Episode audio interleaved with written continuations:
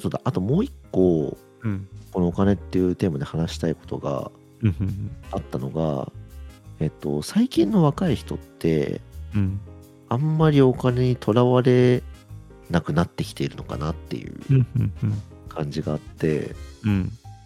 あのーなんだろう昔はやっぱり物が足りなかったのかなうんくてなんだろう欠乏のモチベーションで結構みんな動いてたのかなっていうふうにうんうん想像してるんだよね、僕あのうん生まれてない時代例えば昭和の時代とか、 うんあんまりよくわかんないんだけど想像で言ってるんだけどなんだあれがないここれがないっていうのが多くってうんでそれを欠乏を埋めるために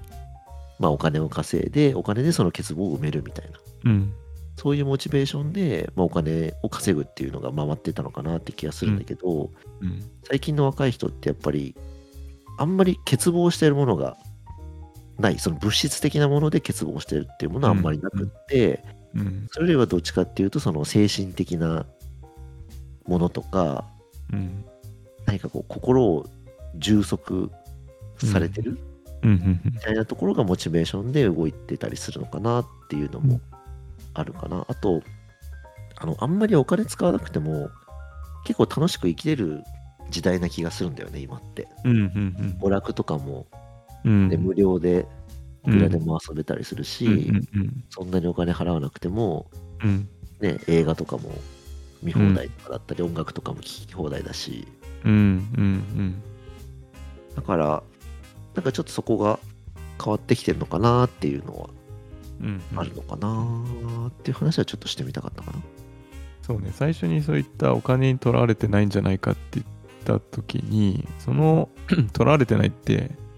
将来の心配をしてないっていうことなのかなまずはあんまりいやもう先まで考えてないだけなのか どうなんだろうねーうーんいやそんなこと先まで考えてないわけではないと思うがなんだろうねに2つ目のポイントとして、まあ、生きるためのコストみたいなのが少なくなったり、うんまあ、楽しむためのコストがすごく少なくなってるっていうのは確かにあると思うんだよねだからまあ1日1円しかかかんないんだったら生きるのにまあ別になんとか生きれるでしょみたいなそういうのはうんあるのかな本当に極端に一日生きる過ごすための費用が限りなくゼロに近づいてうん そうだねでも将来の不安っていうところに関して言えば若い人の方がなんだろうやっぱりお金は持ってない割合が大きいと思うので将来に対する不安みたいのはあるんじゃないかなどだから若い人って言った時に、まあ、どの年代指してるかにもよるんだけどあ社会人なのかそれとも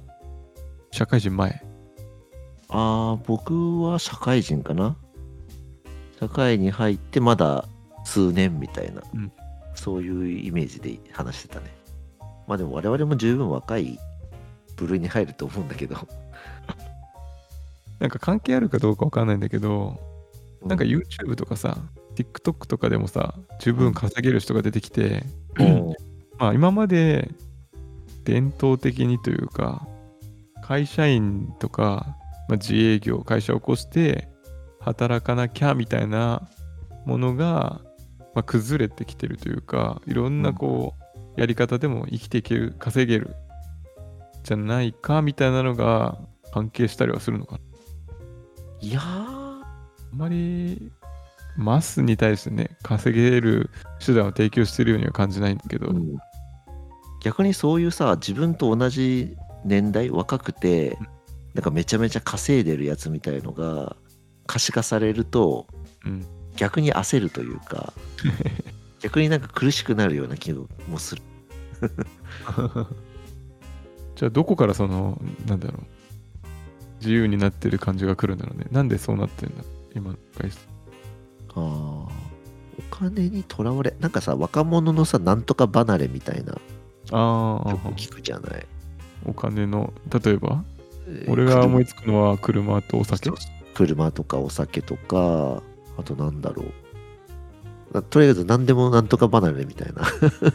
つけられるんだけじゃどあさ、今言ってるそのお金から自由っていうのはどっちかというと2つ目の意味のあの、マーケティングとかによってうん作られたこれを買わなきゃお金を使ってこれをしなきゃみたいなのからは自由になってるってことかなああそうかもしれんね。この三種の神器を買わなきゃいけないみたいなうんう社んうん会的なプレッシャーみたいなのはもうその魔法みたいなのが解けてきてると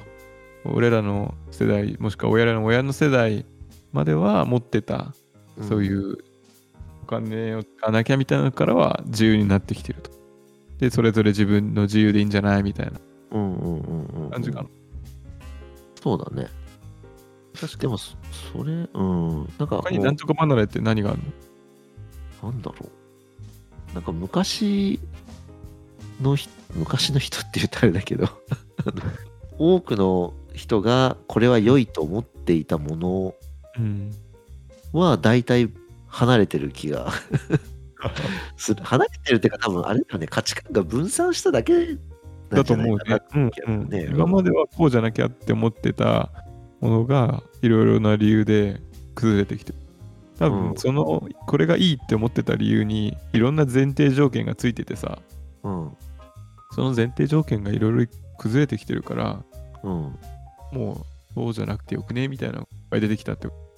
とそうだね。あとやっぱ選択肢がいっぱい自分の目の前に提示されるようになったっていうのもあるんじゃないかな。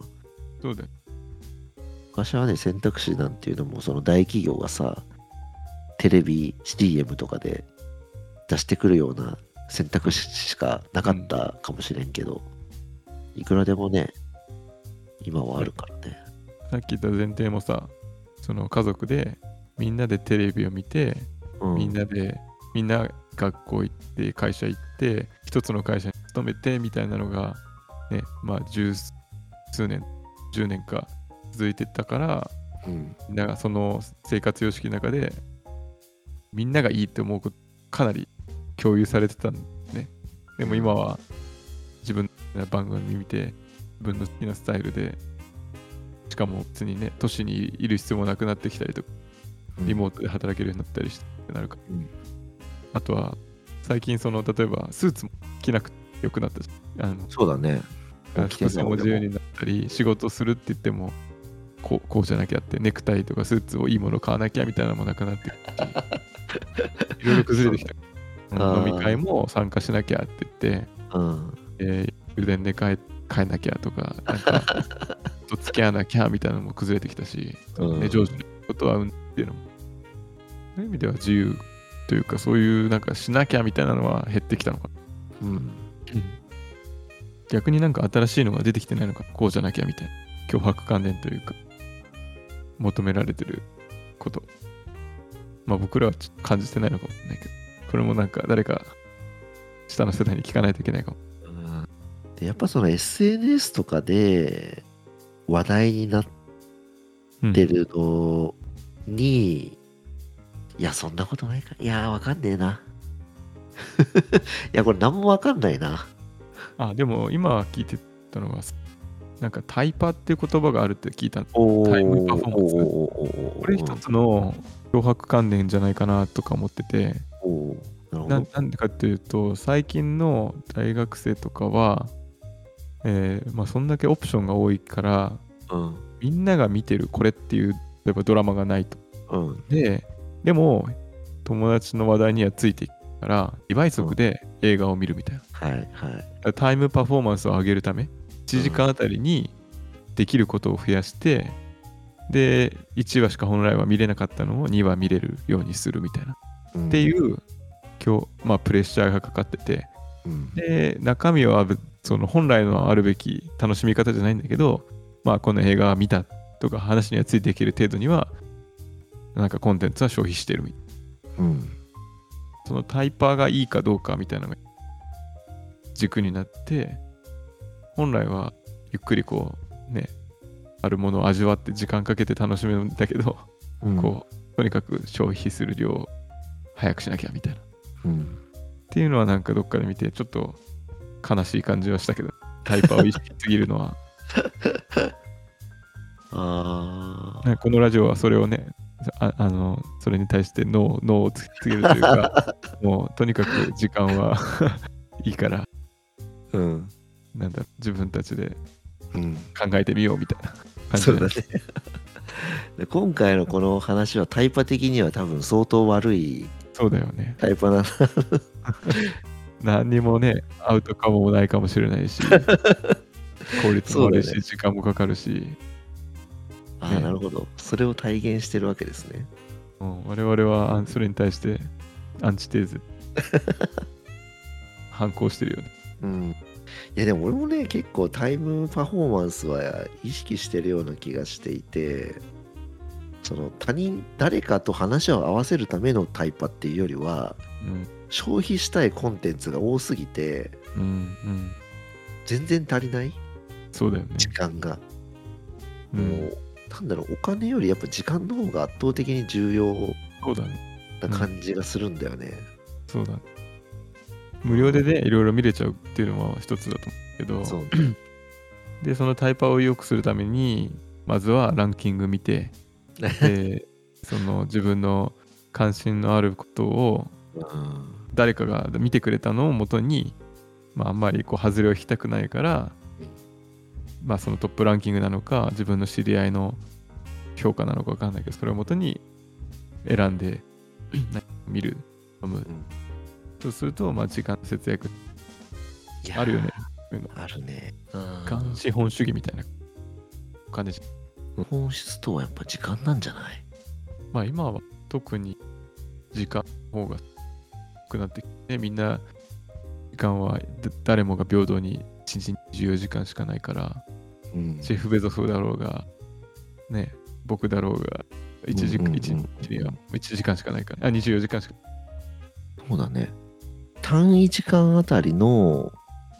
密度を濃くするっていうのが、なんか結構重要な気がするな、今。重要っていうのはうん。豊田君が重要だと思ってるのかそういうふうにみんなが思ってるって意味の、なんかそえのっと、僕もそう思ってるし、みんなもそう思ってるんじゃないかなと思ってて、今ってお金より、なんかそっちの方がうん希少価値が高いというか気がしたななんとなく今、でもその恋恋って言ったっけ今表現として。うん、 1時間あたりのその分分子は何なんだろうなんか分、子うん、あ分母が時間だとしたらってことそうそうそう1時間あたり時間で終わってるわけじゃんあはいはいはいそ分れ子ははやっ何なぱんだろり楽しいとかう、うん何かを得られたとかうん、嬉しいとかそういうことなんじゃないかなって気が結局自己満足かなまあ目的にもよるのかなと思ったけど今自分でね質問しながらうん文脈にもよるなんか仕事だったらもうそのせ仕事お金とか成果とかなんか測れるものだったりするし個人的にまあ幸せを求めて幸せっていうかその嬉しい時間を増やしたいんだったら嬉しさとかうんで一方であの例えば自然大自然の中でのんびり過ごすみたいなんてどうやって測るのかなとか思って密度がそれは濃いというのかあもはや測れないような気もして分子がなんあかはいはいはいあそうだねそうだねなんかこれも似たようなもんでさなんか要はそういうのを考えない時間っていうのになんかこうプライスレスな価値をつけようとしてるというかそれにとらわれあの密度になんていうのわかる今言いたいことその自然の中でさ、うん1時間、もしくは1時間じゃなくて丸3日間過ごすで、うんインターネットからもあの遮断されてうんあの暮らすっていうのに対してそれはタイパがいいかどうか判断がなんかできないような気がしたんだけどいやでもそれをやることによってより嬉しい気持ちがうんあるんだったらそれはタイパタイパがいいんじゃないのそ っかなるほそうだよねなる分ほ母どがどれだけど、うん膨大になってもそれ以上の分子が増えるのであればそれはタイパがいいのではないかなるほどねうんそうはいだタイパっていう概概念とかは最近の流れだったり、まあ、うん若い世代の人が意識してるようなことな気がするそうだねその時の分子はうんその人の基準。で、たまにそれが外から与えられたりとかして、マーケティング戦略とか、うん例えばね、楽しさとか、どんだけ数多くの人と知り合えるかとか、いろいろあり得ると思うんだけど、うんだからその分子、何を測ってるかっていうのが、誰かから与えられてるとちょっと不幸な感じがあるけど、そうだねそうそうそうそうだよそれはお金も一緒なんじゃないかなと思ったねそのお金を使うのを分母だとして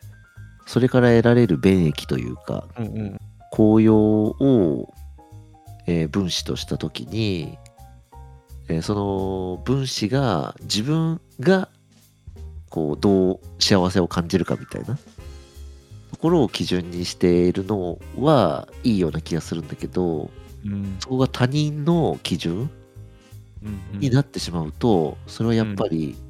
なんかかわいかわいそうというかそれは幸せではないような気がするな。いやだから面白いなと思ってやっぱ ROI みたいな考え方をするんだけどうん、分子は実は違うともしくは分子の単位が違うんだろうねきっおと測ってるものがうんで一見隣の人とか、まあ、こうやって話してる、ね、豊田君と僕がなんか ROI とかを考えてリターンを考えてるんだけどうん実は違うものを測ってるかもしれない同じ時間を投資してるけどリターンとして測ってるものが違うとかあこのラジオとか、ラジオとかもそうだし、まあ、お金でもそうなんだけどね、うんみんなに外見的には同じような行動をしてたり同じようにおお金を得るとかなんかい表面的には同じようにしてるかもしれないけど実はみんなお違ったものをえ求めてる期待しててリターンとしてっをって。いううのが本当は世の中なんだけど、はい昔はそれが揃ってるように見えたみたいなで自分も自他ともにあの求めてるものが似か似てたりとかそう行動から想像できたんだけど今はその表面的なものと内面的なものっていうのが乖離してきたりとか、まあ、かなり分散とかダイバースしてて、うんまあ、そんなに簡単に分からなくなってきたそれぞれ違うよねみたいなうんってことだからそれが価値観の多様性。あそうだねすげえなんかどっかで聞いたことある言葉に修練されてしまった価値観の対応えーだから価値観が多様化してるってことは今までみたいに一社総取りの業界うんビジネス環境みたいな感じにはならないような気がしていてうん分散する気がするんだよね。うんなんかもうみんなこれ持ってりゃいいでしょみたいな商品うんをヒットさせてうんたくさんお金を稼ぐみたいなうんことじゃなくなる気がするんだよねうんう。んだから1個あたりのビジネス規模は小さくなるけどそれがたくさん複数うんうんうんできる感じになるからうんさっきのあの自分が誰かに価値を提供してうんこう、まあ、お金を稼ぐみたいなうんうんいうのも多分やりやすくなるんじゃなとうんうん思ったねうん今。うんまあインターネットのおかげでねそういうのが物理的には縛られなくなったしねそういう人を探すある次元というかある軸でそれに困ってる人っていうのが、まあ、世界中に今までだったら物理的に10キロ以内にいる人を100人見つけないとビジネスとして成り立たなかったんだけども、うんまあ、世界中に100人見つけるんだったらできるんじゃないみたいなね、ほんとインターネット様々だ ななんかね自分がインターネットがない時代にうん生きてたらうん相当幸せ度低かったんじゃないかなっていうあそうなんだ気がするんだよねへえ面白いねそれはインターネットがない時代はもうすでにたくさん持ってる人をうん持ってない人がうんこう追いつくとかうん追い抜くってうん相当難しかったんじゃなかないかなと思っててうんうんうんうん例えば親が金持ちで小さい頃からなんうかんすごい教育をうん残されて来たうんうん人と全然そういうのがない人と比べてうんその後者の人が前者の人に追いつくとか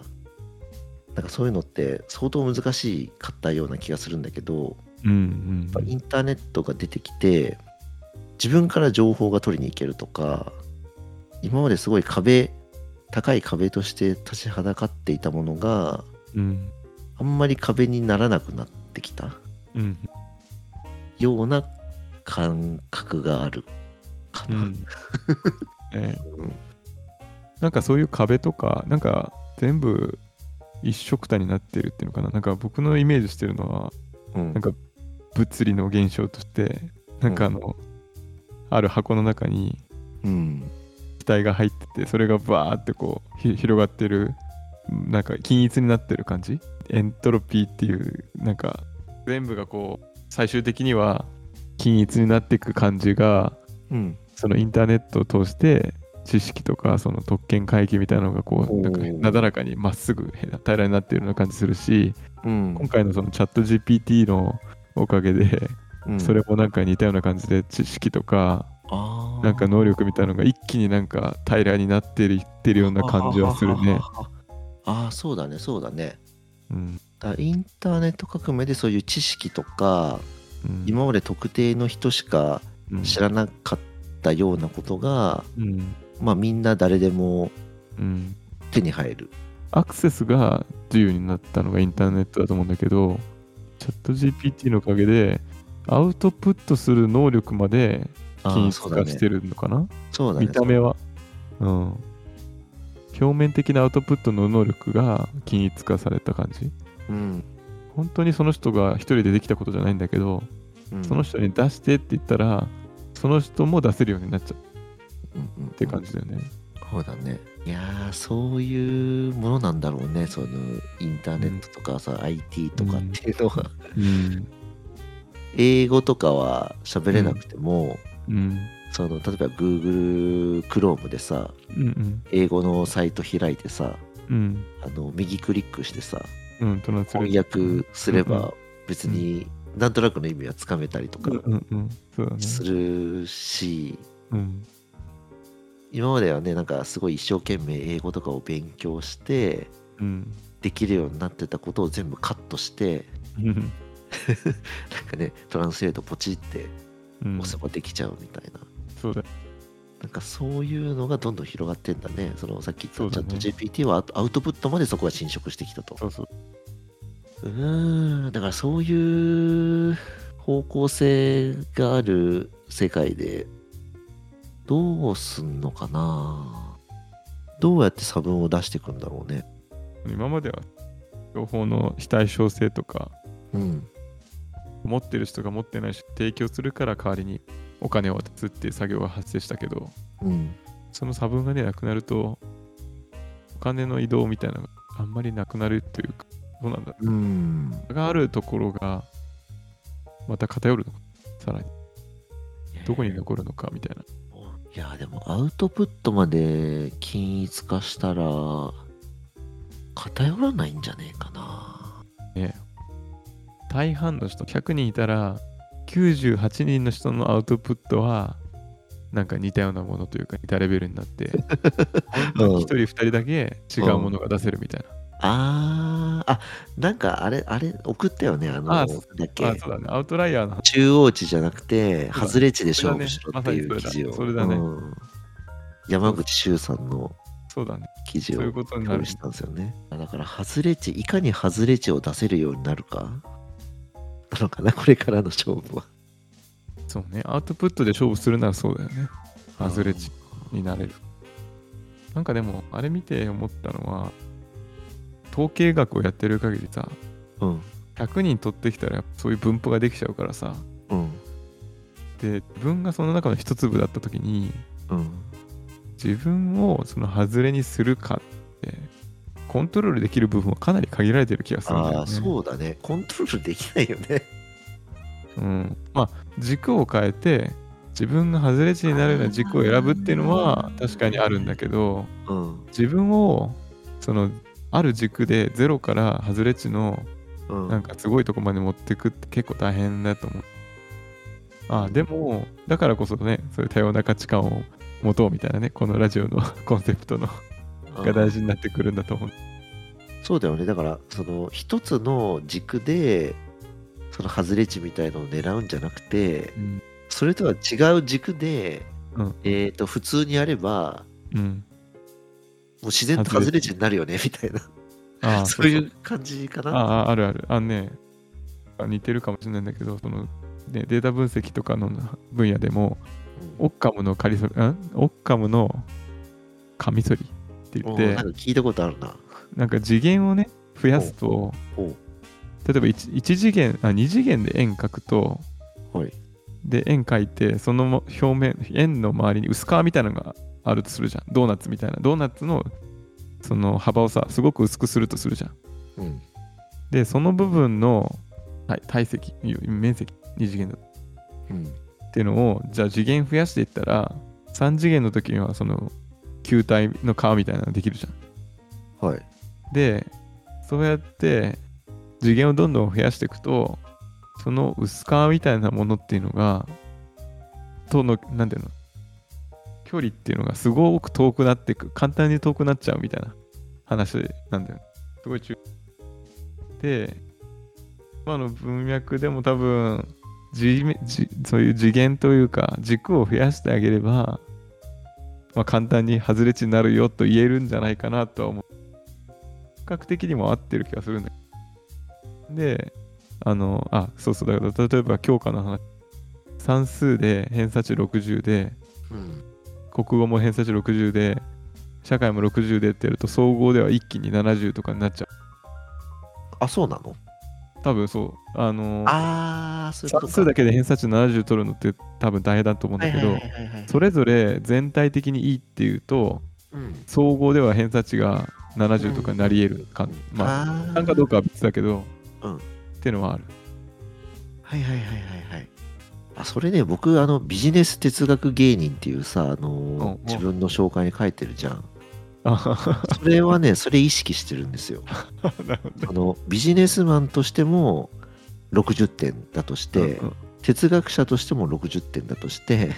あの芸人、芸人としても60点みたいなのを3つ掛け合わせると、あーあそういうの、こ希少価値の高 いものになるのではないかみたいな。となるそれをね、い意図してやってますね。なるほど だから全部中途半端でもその独自のポジションを築けていけるよみたいなそういう感じそうだね。なんかこれお金の お金の話あんまお金の話してないなまあでも、お金ってあ価値を代替するものだよね。価値って何みたいな。で、それの昔、今、で、これからみたいな。もしくは僕らの世代と上の世代と下の世代。うんっていう感じで、うんかなりランダムに縦横無尽に今日は駆け巡った感じはするけど。そうだねお金っていうよりやっぱ価値っていうところにそうだね。方向性がいった感じかうな、ん価値って何みたいな感じだよね。今日話したの。うんそれぞれやっぱり価値を感じるものっていうのが違うっていうか、うん時代と、まあ、社会の文脈と、うん個人の興味なり達成したいことによるとだからそれを一つのおかお金っていう尺度でうん全部を表現しようとしてること自体がまず無理があるっていうそうだね漏れてるものもあるよねっていうだからやっぱその程度のものだってことなのかな 決そうだねなんかここに対してあんまり崇めすぎるというかまあとらわれすぎないようにしようみたいなマインドセットは持っておいてもいいのかそうだよねとらわれあのお金にとらわれたくないっていう気持ちは結構みんな持ってるんじゃないかなとうんうん思うんだよねとらわれたくないと思っていてもなんかとらわれてしまうみたいなところがそうね結構怖いところというねうんうんうんねそうだね。まあ、とらわれること自体だよね。お金にも限らず、うんなんかこう、周りが全員さ、走ってるから自分も遅れ遅れないようにしなきゃみたいな状況ってうんいろいろあると思うんだけど、あそういうのに流されるというか、とらわれてあうんっていう状況があったら、まずそういうのに気づきたいし、あ本当にそれでいいのか別の道はないのかっていうふうに考ええたいとか、そうじゃない軸を見つけてああ自分はこっちの方に走んなくていいんだって思えたらいいなっていうのはあるよねああメタ認知ですねメタ認知でね、うん、価値観の軸を増やしたり自分でコントロールできるとそういうことができるのかなってこんな感じそんな感じですかね今日は なんかねもやもやしてるなもやもやどこら辺に残ってるもやいやーなんだろうもう全体的によく分かんなかったなっていう よく分かんなかったっていうのはうん自分たちが話したかったことが話せなかったってことそれとも話したけれどもなんか自分が知ってることからは出てない理解が新しく増えた感じはしないっていうことなのか分かってないことが分かってモヤモヤしてるとかどうどうなんだろえー、なんだうろそうのモヤモヤを言語化してみるとこれまでの例えばその幸福とかウェルビーイングとかのなんだっけ学びとか教育はうん結構自分の認知してなかったうん回答みたいのがうん自分からスッとこう湧き上がってきたこの会話を通してうんうん自分では意識してなかったんだけどうんだから勝手に言葉になったみたいなうんうんうんのが結構あったんだけどうん今回はそれをあんまり感じなかったのかなうんいやどうなんだろうわかんない聞き聞き直したらまたなんか ね違う感想になるかもしれないけどうんうんうんどうなんだろうなえどうだったそっちはちなみ にと思ったそうね。どうだろうね。今日ちょっとね、自分も頭がなんかちゃんと働いているのかどうか分かんなかったっていうか、 なんか回転が遅かったかなと思って、ちあーょっとね、まだサボボケなのか知らないけど、あーそうか自分でももね、何喋ってんのかなって思いながら喋ってた感じはある。うーんなんかもうちょっとなんだろうね、もうちょっとなんか参考にできる何か、お金ってもなんかいろいろあると思うんだよね。あー大だ事からあれかだからまたこれ漠然としすぎた系かなどうだろう。まあでも、なんかいい感じに具体とかに切り込んだり、テーマをその場でね、あのアドリブでというか見つけて、うんタイパーの話に行けたりとか、うんうんまあ、これかららの時代の GPT のな時代にとかなんかまあそれなりにはその漠然としてたのを絞ったりとか自分たちでできたのは面白かったけどね、その場で、うんアドリブで、まあ、壮大ではあったよねお金っていう価値そっうていうだのはな、なんかそれを一見価値がないように見えるけど価値があるものは何とか僕らが価値を感じてるるものとかなんかそういうこう矛盾がありそそうな価値にフォーカスを当てるとかねうはいはいあそういうのがあったら面白かっったのかもたいやーだからそれ問いのデデザインをさちゃんとその学びをさ俺がその生かしてないからいや難しいよあれを生かすうーんまあでもたまにはこういうのもね うんっていいんじゃないですかね、うんうんうん そっちの方がリアリティあるでしいょや雑談だよねまさに だから普通にやったらこんなもんなんだっていうのを、あの一つデモンストレートした感じはあるよねうんうん